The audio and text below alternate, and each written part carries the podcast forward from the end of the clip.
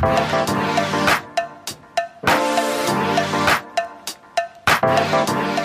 hatten die Idee, bei dem heißen Sommer nicht im Studio die Aufnahme zu machen, sondern äh, wir sagten, komm, lass uns rausgehen, da ist schön luftig und toll und wunderbar. Und es gibt auch einen See und da sind wir tatsächlich hingefahren zum See.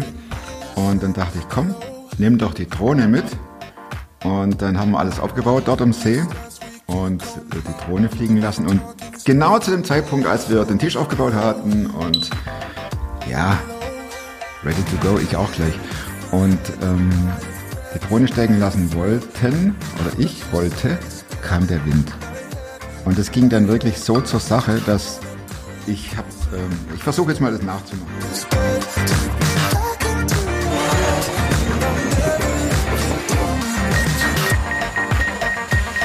Dann kam der Wind und wir hatten trotzdem das Interview, weil das so genial war, weitergeführt und machen und tun. Und äh, habe dann aber festgestellt, nachdem ich zu Hause war, dass der Wind dann doch so stark war, dass es kaum, manchmal kaum zu verstehen war. Da müssen wir echt durch, weil das Interview an sich total cool, total cool ist. Und ich will auf keinen Fall das Ding nochmal machen, weil so gut wird das Interview nie mehr. Und von daher ist es eine echt stürmische Angelegenheit.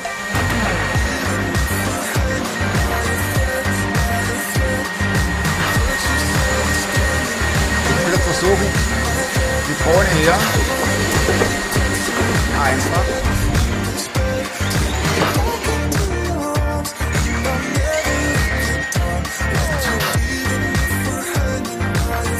Also ich wünsche euch echt viel Spaß bei dem Interview mit Tim. Und ähm, es wird eine stürmische Angelegenheit. Seht darüber hinweg, dass manche Passagen nicht ganz so toll zu verstehen sind. Vor allem ihr, die ihr das Ganze als Audio-Podcast anhört. Ähm, aber das sind immer nur ganz kurze Sequenzen. Und wie gesagt, es ist so cool, dass ich nicht nochmal nach Bremerförde fahre, um mit Tim zu sprechen.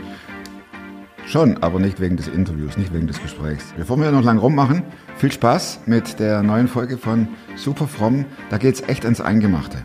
Und äh, da ist auch manches nicht zu verstehen und manches nicht zu begreifen, warum der eine so handelt und der andere so.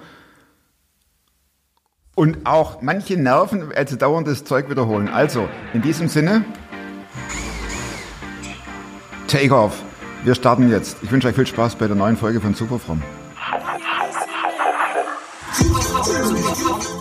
Klar bin ich einer, der gescheitert ist. Ich weiß nicht mal, was da läuft und was es ist. Ich bin in der Hinsicht im Moment ein bisschen privilegiert.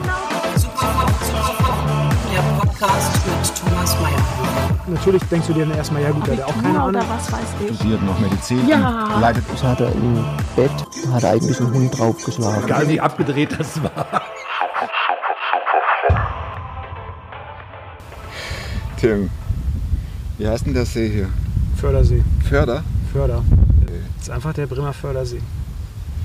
Wir haben uns 14 Jahre nicht gesehen. Das ist der Hammer. Und überhaupt nicht verändert. Ja, da, da fällt mir ein, was vermisst man aus der Zeit?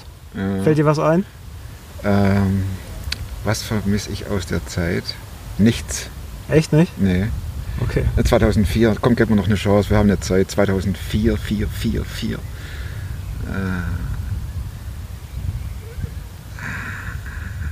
zwei Jahre später wurde der VfB Deutscher Meister. Ja, äh, Und wer da nicht? Was vermisst Das du war's. Zeit? Ich habe äh, mir Gedanken gemacht und ich vermisse tatsächlich ähm, so den Moment, wenn dein bester Freund oder deine beste Freundin bei ICQ online kommt. Und das Geräusch dazu.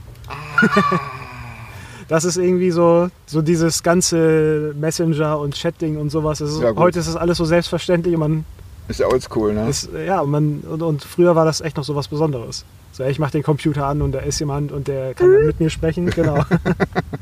und das Gefühl, das, äh, keine Ahnung, gibt's heute irgendwie nicht mehr. Selbst wenn dir jemand irgendwo schreibt oder du eine E-Mail bekommst, ist es einfach normal und teilweise ja, je nervt's nachdem, wie du den Sound einstellst bei WhatsApp wahrscheinlich, genau, ne? Ja, Und dann war es das. 2004. ja. Hat sich viel verändert in der Zeit?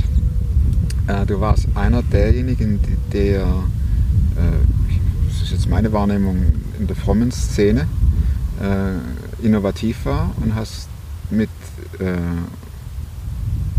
mit Mitteln, die up-to-date waren, versucht, äh, über den Glauben zu reden, über Jesus zu sprechen.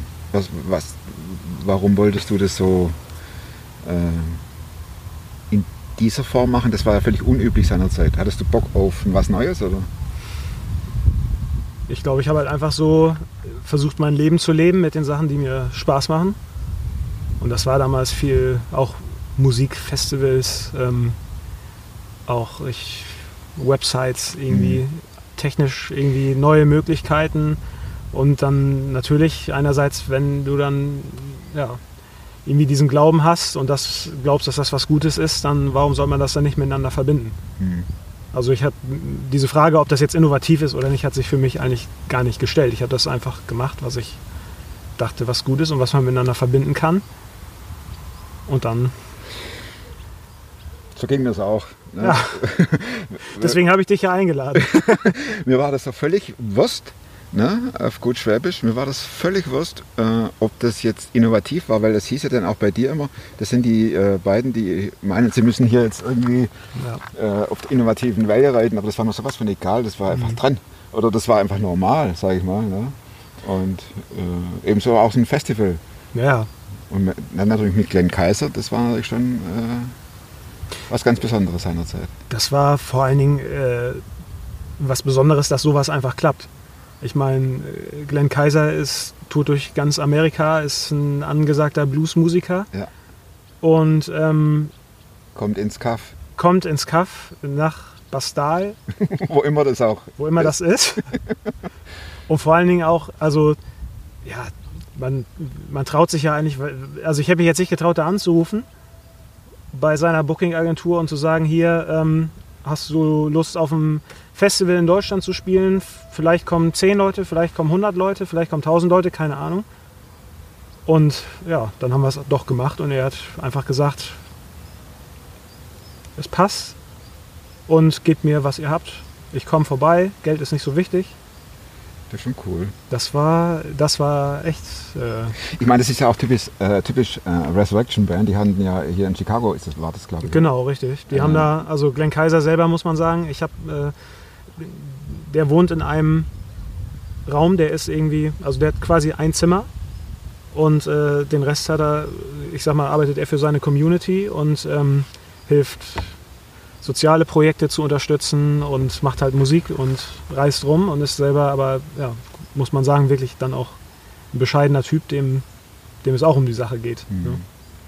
Das war schon, also die Erfahrung dann einfach, äh, hey, ich rufe da an und dann kommt der Typ aus Amerika, dann schickt sein Manager noch irgendwie äh, eine Liste mit, was für Instrumente er braucht, mit was weiß ich für Gitarren, mit weiß ich was für Seiten und keine Ahnung was und die kriegst du nicht, da findest du keinen Gitarrenverleih, schon gar nicht in Bremerförde. Und dann kommt der Typ und ich sage, ich habe nur eine zwölfseitige Gitarre und Glenn Kaiser sagt, ja, nehme ich halt sechs Seiten runter und spiele da drauf. Ist auch scheißegal, was der Manager schreibt. das war einfach so, das waren so Zeiten, an die erinnere ich mich auch noch gerne, ja. Okay. Und an was erinnerst du dich nicht so gerne? Also du sagtest gerade, du sagtest gerade ähm, für die Sache, diesen Begriff äh, gebrauchtest du. Ja. Äh, für die Sache ist wahrscheinlich für den Glauben, für die Botschaft des, äh, der Bibel. Ähm, das ist ja heute nicht mehr so Zentrum deines Lebens. Was ist passiert? Oder ich meine, das ist jetzt ein harter Das ist Turnaround. ein harter Turnaround. Ja. Ja, woran erinnert man sich da nicht mehr so gerne? Also natürlich ist es irgendwie, ich sag mal, das, was man gemacht hat, ob das jetzt innovativ war oder nicht, das fragst du dich in dem Moment gar nicht. Ich glaube, da hast du auch irgendwie als junger Mensch, äh, sagst du auch nicht, ich will jetzt modern sein, sondern du bist, machst halt einfach das, worauf du Bock hast. So. Ja. Ähm, was, was ich aus heutiger Sicht schwierig finde, ist, wie einfach man sich die Welt gemacht hat und wie einfach man sich Dinge vorgestellt hat, äh, die passieren in dieser Welt, wie einfach man sich Entscheidungen vorgestellt hat, die man treffen muss oder die andere ja auch treffen sollten. Ne? Wenn ich eine Botschaft irgendwie weitergebe, erwarte ich ja auch, dass ein Feedback kommt und da hat sich ja, vieles verändert. Also das war das Leben zu der Zeit damals, es war ja auch, muss man sagen, ziemlich schwarz und weiß. Weißt du so, es, wir wussten genau, was richtig war und was man sagen muss und was wir erkannt haben und das, ne, so dieses Was war das Thema. zum Beispiel? Was musste man sagen? Naja, du musstest halt sagen, dass, ähm, dass dein Leben nur mit Gott einen Sinn hat, dass du derjenige bist, der das entscheiden muss und vor allen Dingen ja auch, was ich aus heutiger Sicht wirklich schwierig finde, dass diese Entscheidung ja für jeden Menschen auch gleich aussehen muss. Also du hast den Leuten erzählt, hier, Gott liebt euch, das ist alles super, und, ähm, aber du musst dich entscheiden und Gott liebt dich auch, aber wenn du dich halt nicht entscheidest oder das halt nicht so sehen kannst, dann ist es dein Problem und äh, irgendwann ja, hast du dann halt Pech. Wie fing das an bei dir, dass, es, dass dieses Schwarz-Weiß-Bild durchlässiger wurde oder sagen wir, dass da ein bisschen Farbe reinkam? Wie, wie kam das? also hauptsächlich durch Menschen. Also weniger durch Nachdenken, sondern eher durch Menschen, durch Geschichten. Also an eine Situation kann ich mich ziemlich krass erinnern. Das war irgendwie eine Silvesterparty. Ich weiß gar nicht mehr, welches Jahr das war. Also es muss irgendwie so ein, zwei Jahre nach diesem Festival gewesen sein. Wenn du dieses Bedürfnis in dir hast oder diese Sicht, okay, ich habe die richtige Weltsicht, ich habe die gefunden und damit gehe ich jetzt los und erzähle das so. Und dann gehst du da hin und erzählst das jemand und sagst hier und Gott und so. Und dann sagt die Person zu dir, ähm, ja, so habe ich früher auch mal gedacht, als ich im Kinderheim aufgewachsen bin. Nur ich habe mich dann auch gefragt, warum habe ich keine Eltern? Warum kenne ich die nicht? Wo ist der Gott da? Ist der überhaupt gut? Für dich ist das so normal, dass Gott gut ist. Warum ist er zu mir scheiße? Und ein Typ hat mir dann mal gesagt, ich, der war auch überhaupt, also es war keine fromme Party oder so. Das war wirklich, ne, ich war nur auch immer jemand, der seine Meinung gesagt hat. Also mir war es irgendwie nie peinlich zu sagen, ich glaube das, auch wenn mir heute äh, ich manche Sachen sicherlich gerne nicht gesagt hätte, aber mir war das halt scheißegal. Ich war halt so, dass ich habe das geglaubt und ich stand dann auch dazu. Okay. habe mich dafür jetzt auch nicht geschämt oder so. Ähm, und da hat mir auch mal ein Typ gesagt, äh, von wegen hier, ähm, für das, was du vom Leben erzählst, hast du eigentlich noch gar nicht genug erlebt, um das so sagen zu können. Ich meine, Wie alt war der? zehn Jahre älter als ich. Okay. Also ich, keine Ahnung, aber äh, letztendlich hatte er, hatte er sicherlich recht. Ich meine, das ist das, was, was ich halt sagte, so diese Sicht, die du hast, über wie das Leben laufen sollte. Und du hast ja wirklich bis ins Kleinste, habe ich das Gefühl gehabt damals, du hast eigentlich für jede Frage schon eine Antwort gehabt.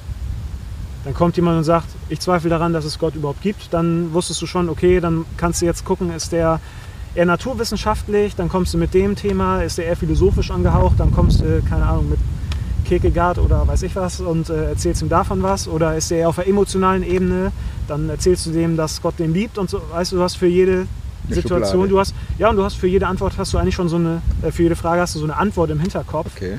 Ein Raster. Irgendein. Raster, wo du sagst, Frage so und so. Und teilweise war es ja auch so. Da gab es ja dann auch Bücher oder Hefte, wo das wo auch diskutiert wurde, so.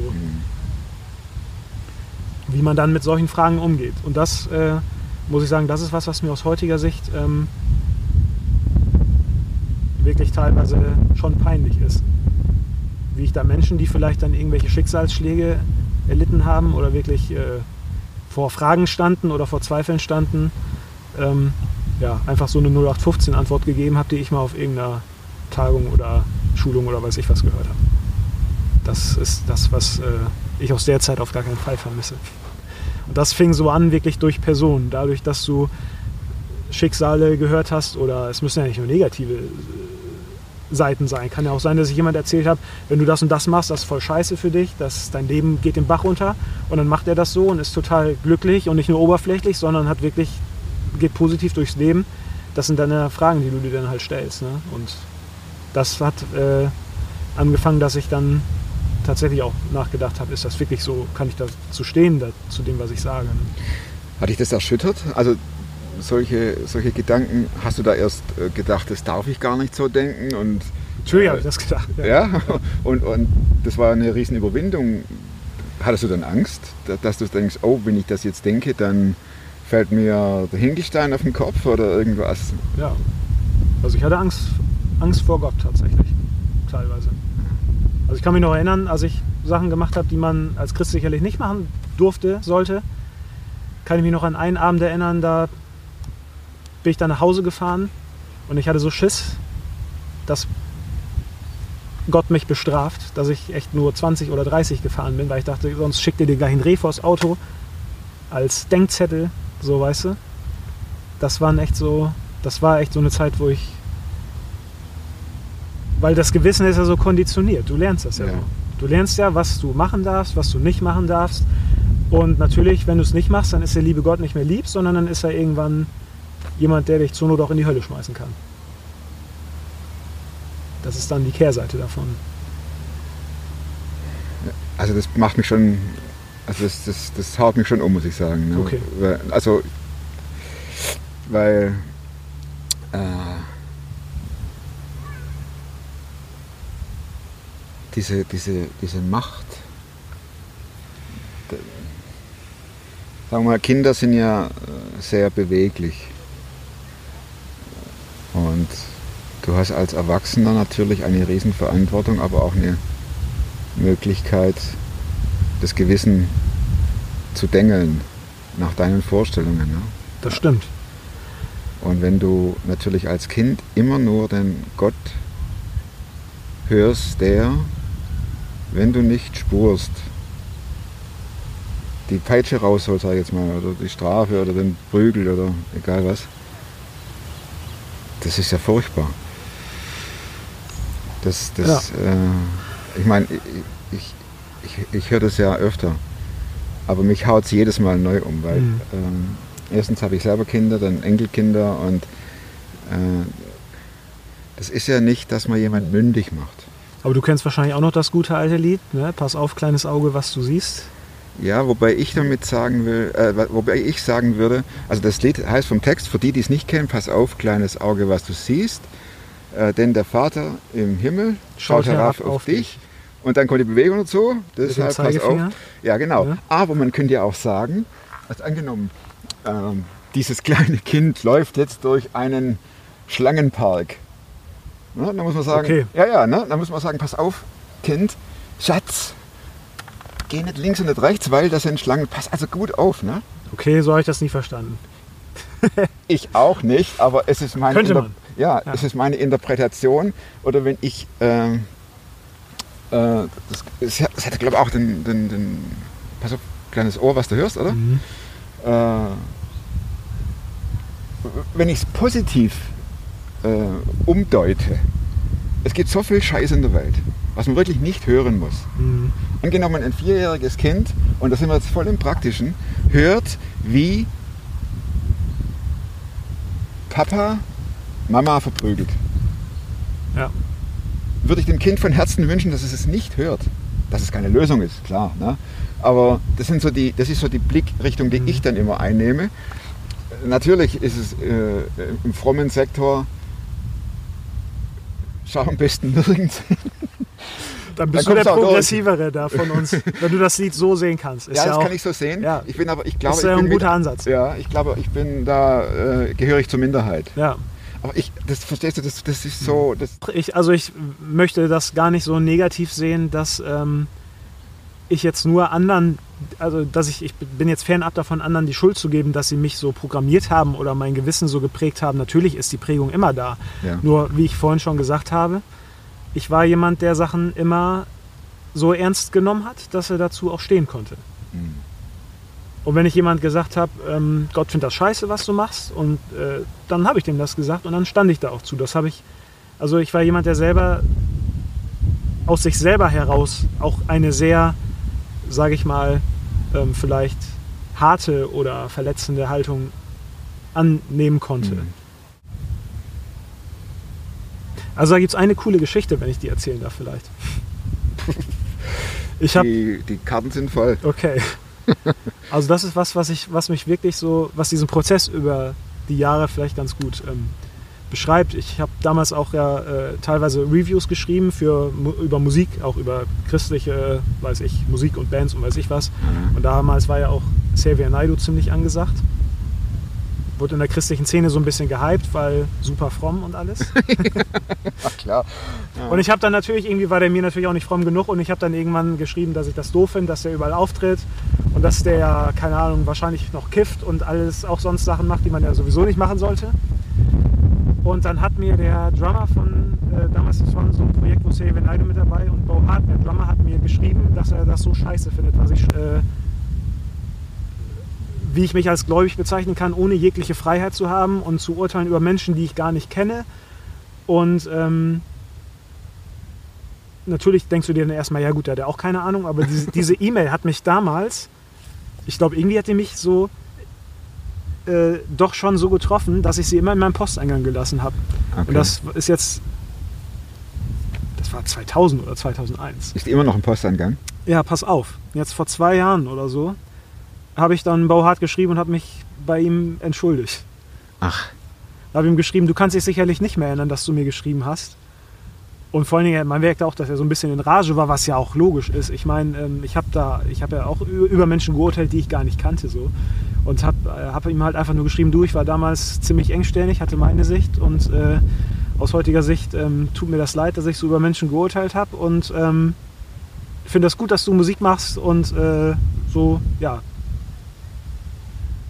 Und er hat mir geantwortet und wir haben ein paar Mal ganz nett hin und her geschrieben. Das ist total, und das war irgendwie so eine coole Erfahrung, aber das waren so äh, Dinger, die ich in mir drin hatte, wo ich das Gefühl habe, irgendwie so, dass, dass ich da noch ein schlechtes Gewissen habe, dass mich das belastet, wie ich damals teilweise auch mit Menschen umgegangen bin, wie ich sie verurteilt habe oder wie ich mir meine Welt so einfach gemacht habe und gesagt habe, ja, der ist ja, weißt du, so dieses, entweder du bist drin oder du bist draußen, so diese gläubig einfache. nicht in deinem Sinne zum Beispiel. Ne? Ja, genau, richtig. Ja.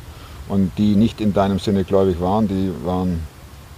Ja, die waren ja noch schlimmer als welche, die gar nicht gläubig waren, weil Das ist eigentlich schon heftig, ne?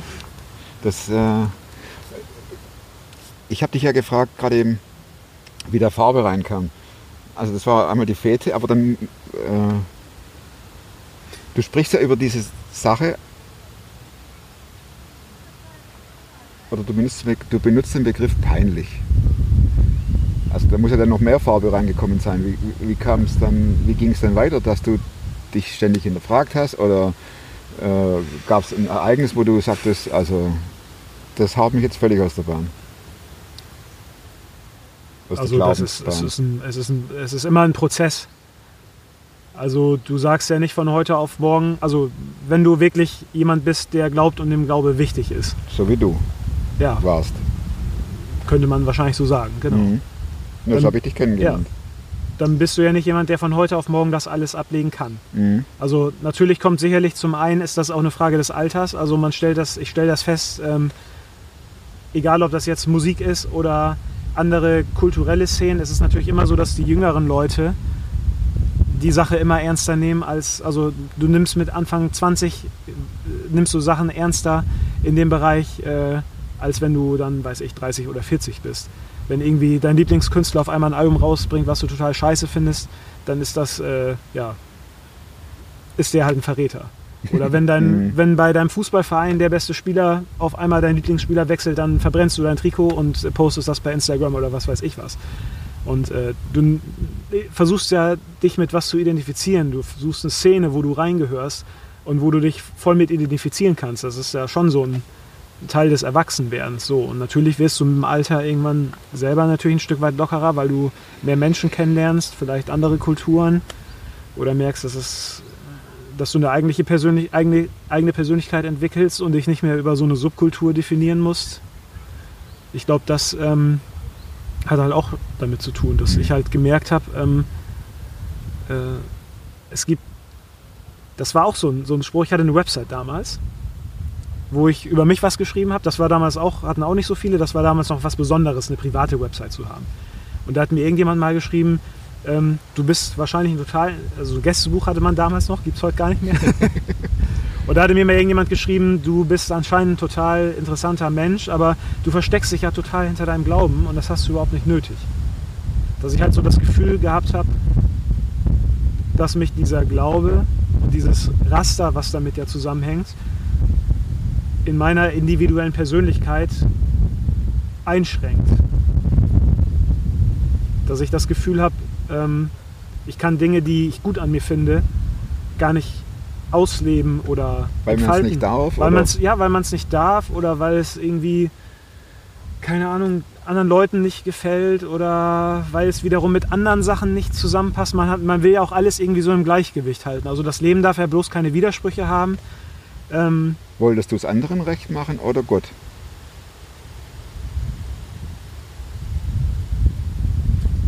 Ich würde sagen, unterschiedlich. Beides wahrscheinlich irgendwie. Also. Schwierige Frage. Ja. Aber vieles, also ich sag mal, vieles, was das äußerliche, was äußerliche Sachen angeht, ähm, da gibt es Konformitäten, dass du, keine Ahnung, äh, wenn du irgendwo mitarbeiten möchtest, dann musst du ein Vorbild sein und darfst am besten in der Öffentlichkeit auch kein Bier trinken oder weiß ich was. Das machst du dann anderen Leuten zuliebe. Das wusste ich immer, dass Gott da keine Probleme mit hat. Und so gab es immer Sachen, wo ich dachte, ich habe mich manchmal so gefragt, ähm, wie cool das wäre, wenn ich diesen ganzen christlichen Background nicht hätte und trotzdem auf Gott stoßen würde. Und dann habe ich mir gedacht, das wäre cool, dann könntest du Sachen machen und mit gutem Gewissen tun, die du so nicht machen darfst, weil äh, Gewissen sagt nein. Verstehst du, was ich meine? Ja, klar, das macht einen ja krank.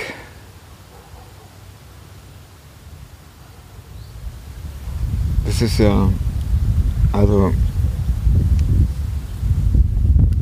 furchtbar. Ja. Dann letztendlich, äh, wo bleibt Gott in der ganzen Maschinerie? Ne? Äh, nirgends, Ja, äh, sondern du, du handelst um oder damit. Die anderen sagen, okay, der passt in unser frommes Raster. mhm. Und der Tim bleibt auf der Strecke. Und im Prinzip wirft man ja dann, wenn man rebelliert, alles über Bord. Und letztendlich auch wahrscheinlich Gott, der mit der ganzen Geschichte gar nichts zu tun hat. Ich sag's mal jetzt äh, bildlich in Bilder gesprochen, einen Hals hat auf so Ja. Leute. Die, die, die meinen, sagen zu müssen, wie er denkt. genau, das ist das, äh, ja. Und die Folge davon ist, dass Leute wie du zum Beispiel sagen, ich will mit diesem Gott nichts zu tun haben. Mhm. Aber es hatte gar nichts mit Gott zu tun, letztendlich. Ja, ja. Und das macht mich ärgerlich. Da könnte ich auf. Da könnte ich explodieren. Ja. Ja. Könnte ich heute auch äh, immer noch. Kotzen. Entschuldigung. Also, es Aus dem Stand. also ich habe damals äh, so eine, also so- du kannst bis zu einem gewissen Grad kannst du eine Rebellion natürlich versuchen. Ich meine, ich bin damals auch nach Wacken gefahren, Hm. War so mein Ding damals und sowas. Und dann äh, ist das natürlich schon teilweise erklärungsbedürftig. Dann kannst du den Leuten natürlich dann erzählen, dass du da ja auch gute Gespräche gehabt hast und weiß ich was. Stimmt auch. Dass das dann aber nach zehn Bier war, das ist dann, muss, erzählst du natürlich nicht so. Hm. Ähm, aber das sind ja alles nur, eigentlich ist das alles nur Form. Also ob du jetzt lange Haare hattest wie ich damals oder ob du ähm, bestimmte Musik hörst oder nicht, das kannst du alles, das sind Formdinger, die kannst du vielleicht immer noch rechtfertigen, wenn so sonst die Basis stimmt. Nur an diese Basis, die dahinter steht und die ja auch ein Grund für diese Tradition oder für diese Gesetzlichkeit ist, da habe ich mich lange Zeit nie ran getraut. Das, hat, das war wirklich nochmal ein zweiter Schritt. Also der erste Schritt war sicherlich diese Rebellion, sage ich mal, in der Form, in, den, in der Art und Weise vielleicht, wie ich mich ausgedrückt habe oder so. Und, aber ich sage mal letztendlich die Basis zu hinterfragen, die ja das Fundament für diese Form von Glauben, den ich heute als, nicht mehr als gesund äh, feststellen würde, legt, den habe ich, diese Basis habe ich nie hinterfragt. Das hat sehr lange gedauert, bis Was das ist für dich die wurde. Basis? Also für die Leute, die da jetzt nicht so. Also für mich ist, für mich ist die So Basis erstmal, erstmal, dass es, es wird ja, es wird ja oft, äh, wir reden natürlich von Gott, aber noch öfter, zumindest wurde äh, in der, in der Szene, in der ich jetzt aufgewachsen bin, war es halt ein Bibelverständnis.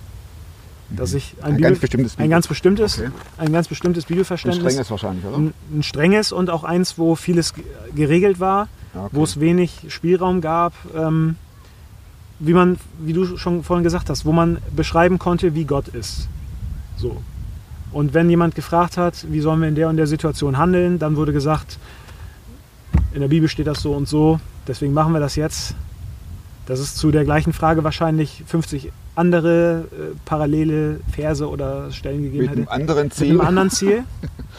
Also es ist Boah. letztendlich ist es, ist es ein Verständnis, was auch ähm, was man halt sehr gut benutzen kann, um zu kontrollieren, dass alles so läuft, wie es laufen soll.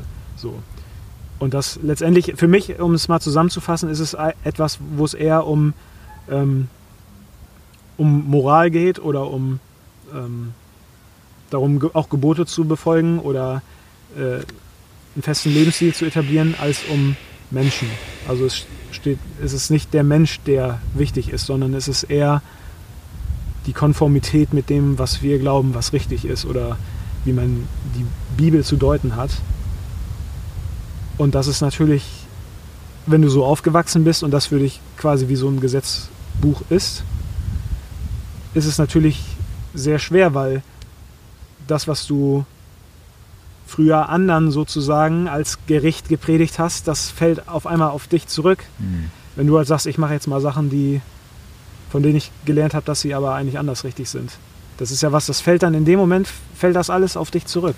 So, dann, Das heißt aber, dass, als du damit anfingst, du ja permanent mit einem schlechten Gewissen rumliefst, oder? Erstmal. ja klar. Also, Hat dich das krank werden lassen? das Also, sicherlich. Entschuldigung, ja, das ja. ist eine äh, sehr persönliche Frage, müssen wir auch nicht beantworten, aber das, äh, upsa, äh, Also- das, das ist ja eigentlich naheliegend, weil das ist ja, das ist ja, sagen wir mal, da, da- da spaltet sich eine Persönlichkeit.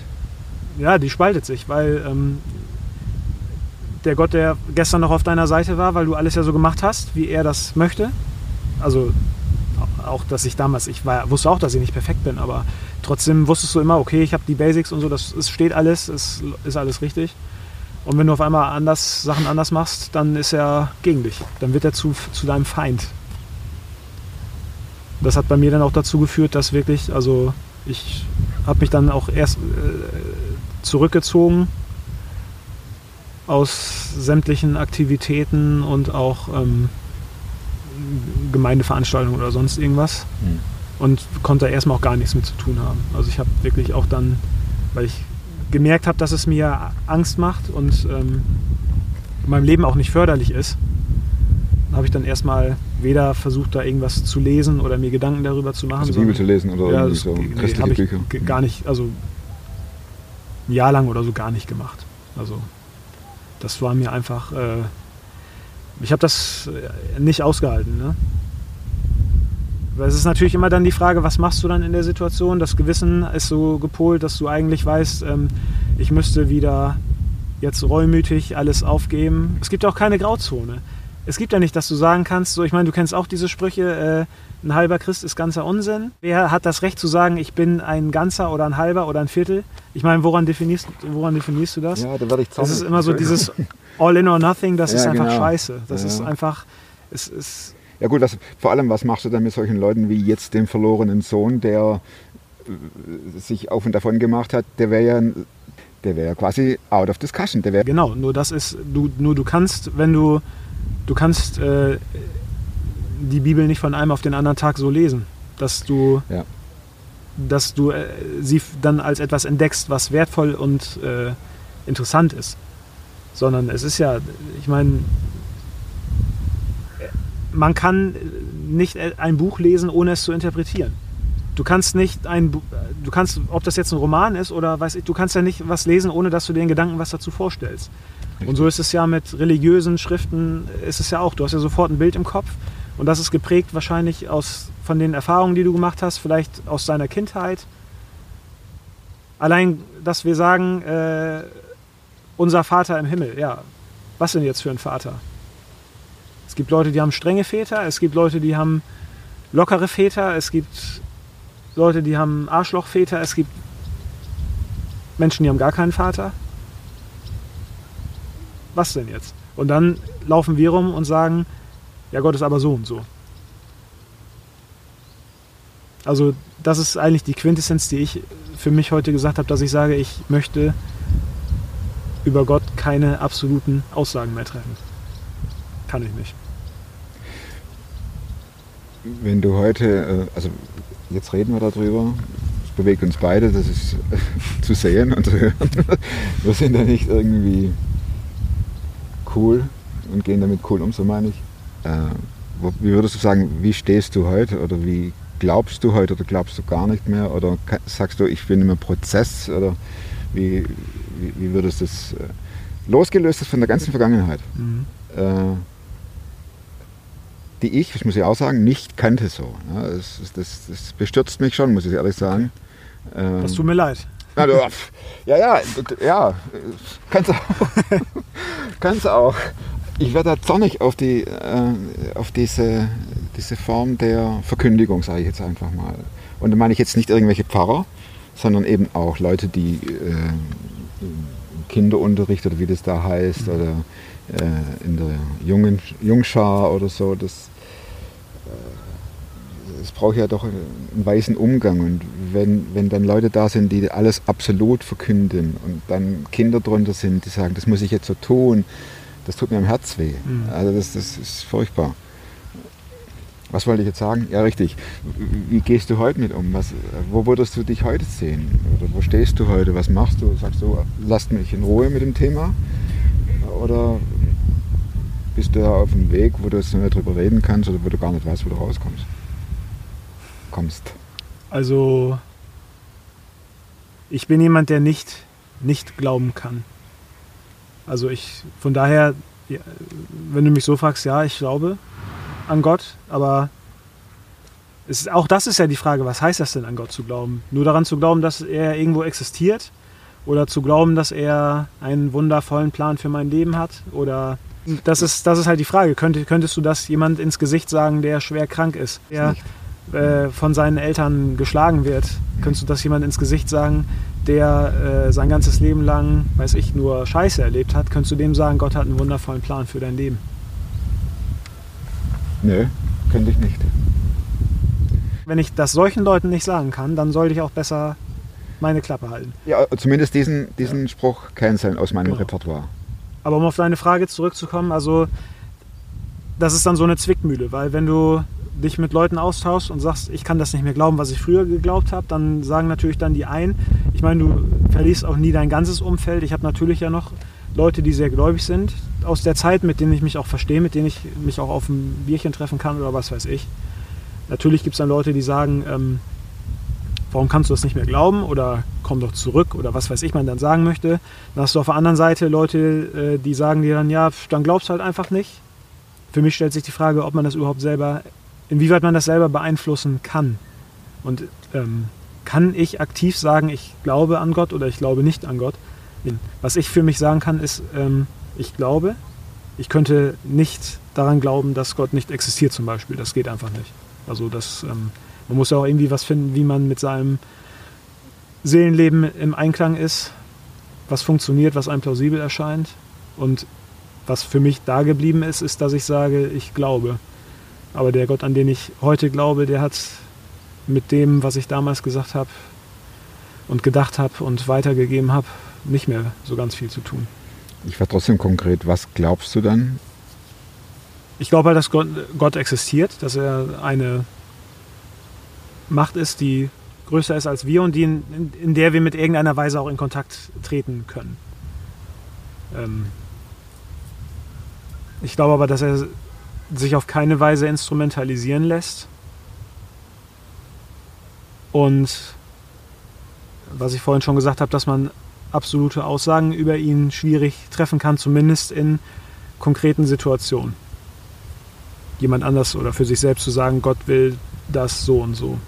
Oder Gott denkt so und so. Oder Gott kann nicht, habe ich ja auch früher gehört. Hm. Gott kann das nicht segnen, wenn du das und das machst. Das war aber richtig oldschool jetzt gerade. Das war echt so. Ja, aber ist Ja. auch so. Es ist auch eine absolute Inklusive Aussage. Tonlage. Ja, inklusive Tonlage. Intonation war perfekt. Und dann liest du die Bibel und denkst dir teilweise, ähm, Moment mal, also wenn ich mir davor äh, angucke, was Gott da alles gesegnet hat von Leuten, die, weiß ich, andere Leute früher erschlagen und gemobbt und weiß ich was haben, da hat Gott aber ganz schön viel gesegnet, was wir auf gar keinen Fall äh, ihm zutrauen würden. Ja. Um auf die Frage zurückzukommen, was mich irgendwann wieder auf den Punkt gebracht hat, wo ich das Ganze positiv sehen konnte, war dann tatsächlich äh, mir anzugucken, ähm, wie ist Christus mit Menschen umgegangen. Die Art und Weise, wenn ich das als göttliche Offenbarung sehe, was, da, was wir da in der Bibel über ihn lesen können, ich glaube, dass das tatsächlich auch was ist, was eigentlich keiner so richtig scheiße finden kann, selbst wenn er ungläubig ist, oder? Also das ist so das, was, wo ich dann irgendwann wieder einen positiven Bezug dazu bekommen habe. Weil das Ganze abzustreifen, jetzt auch wirklich egal, selbst wenn du, ob du jetzt glaubst, dass er meinetwegen auferstanden ist oder ob göttlich war, in was für einer Form auch immer, ähm, die Art und Weise, wie er mit Menschen gesprochen hat und wie er sich um Menschen gekümmert hat, die an der Randgruppe standen, dann, äh, wenn ich denke, dass das die Offenbarung ist Gottes, dann wird das Ganze schon wieder positiv, weil dann wird's, kommen wir weg von diesem ganzen spießigen, gesetzlichen und du darfst nicht und Gott kann nicht. Und dann schickst du, äh, schickt Gott, sag ich mal, selber sich selber auf die Erde und sagt, ich kann aber, ich kann irgendwie, keine Ahnung, mit, weiß ich, Zuhältern und Prostituierten, Prostituierten und mit Dieben. Dieben und Drogendealern Mhm. und mit ähm, Kranken, Aussätzigen, unheilbar ansteckend Kranken, mich um die kümmern, dann ist das doch, wenn das der göttliche Ansatz ist, das war was, was äh, mich dann wieder auf so eine positive Bahn gebracht hat und wo ich mich dann gefragt habe, warum konnte ich das die ganzen Jahre so nicht sehen? Oder warum haben wir das nicht, äh, warum haben wir das nicht beachtet oder hinterfragt? Letztendlich habe ich mich dann auch gefragt, Warum habe ich das nicht beachtet? ja, warum habe ich das nicht beachtet? Glaubst du an den Himmel, von dem, den Jesus auch äh, propagiert hat? Und er hat gesagt, wer an mich glaubt, wird leben, auch dann, wenn er tot ist. Also das sind ja zwei Punkte. Ne? Glaubst du an den Himmel und die Zugehörigkeit zu Christus, diese glaubende Zugehörigkeit. Ich glaube, dass ähm, nach dem Tod äh, es weitergeht, das glaube ich. Und ich glaube aber, dass es weniger ein Ort ist, sondern eher ein Zustand. Ein Zustand von Angekommensein, von äh, Zufriedenheit, Trost. So würde ich mir das vorstellen. Aber dass es eher so ein, so ein Gefühl von Gesamtheit ist, also von so wie ein Puzzle, was sich zusammenfügt, dass du, dass du ähm, alles, was, was du in dieser Welt als Entzweiung erlebst, sei es zwischen äh, Menschen untereinander, ich glaube, dass das äh, nach dem Tod wieder heile gemacht werden kann. Aber ich möchte da nicht definieren, wie das in irgendeiner Form aussieht. Und ich möchte vor allen Dingen auch nicht definieren, wer oder was, was auch immer dafür tun muss, um das zu erleben. Was ich nur ge gemerkt habe, ist, ähm, wenn ich mir das angucke, wie so der, ähm, oder wenn ich dann die Bibel mal positiv lese und mir angucke, wie ähm, die Geschichte Gottes ist mit den Menschen, dann stelle ich fest, dass es eigentlich viel von dem Gegenteil ist, was ich früher gemacht habe, nämlich zu sagen, wenn du das machst, läuft scheiße, dann ne, ist vorbei, sondern es ist eigentlich immer wieder ein, egal was war, es geht weiter. Egal was war, was kaputt ist, es wird wieder hergestellt. Egal was zwischen uns war, es kann wieder heile werden. Und das ist eine Hoffnung, die ich eigentlich für jeden Menschen habe. Egal, ob ich jetzt beurteilen kann, was hat er geglaubt, äh, was denkt Gott über den, was weiß ich. ich also ich, das ist eine Hoffnung, die ich eigentlich für, für die gesamte Welt habe. Die Abschlussfrage, Tim. Äh, Stelle ich jedem dasselbe. Okay. Du kannst, wie heißt es, Bremerförde. Genau. Du kannst in Bremerförde an der Hauptausfallstraße, wo Zehntausende von Autos ähm, vorbeifahren, ein Plakat aufstellen. Und auf das Plakat kannst du eine Message pinnen. Was würde auf dem Plakat stehen?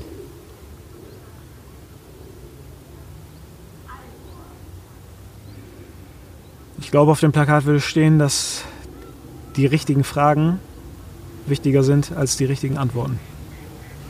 Die richtigen Fragen sind wichtiger als die richtigen Antworten. Genau. Okay. Also, und dieses Plakat gibt es, sobald wir hier auf Sendung sind, auf der Homepage. Tim, vielen Dank für das offene Gespräch. Mich hat es ein bisschen verspult, aber das ist ja Wurst. Okay. Das Wurscht. Das ist ja egal. Ähm, verspult in dem Sinne, wenn man es einfach leid tut, was dir widerfahren ist. ohne jetzt auf irgendjemand äh, einen Stein zu werfen. Ich sehe mich auch heute nicht als Opfer. Also ich bin jemand, der, der Kann man sagen, dass du deinen Frieden mit dir, mit Gott und mit deinem Umfeld hast? ja, würde ich tatsächlich sagen. Nicht immer. Und, Diesbezüglich meine ich aber jetzt. diesbezüglich, äh, ja. Vor allem habe ich einen positiven Ansatz gefunden, den ich jahrelang nicht hatte. Vielen Dank für das Gespräch, für die Offenheit. Bin, hat mich sehr bewegt. Danke, Ich danke. danke für deine Zeit. Cool. Echt, hat mich echt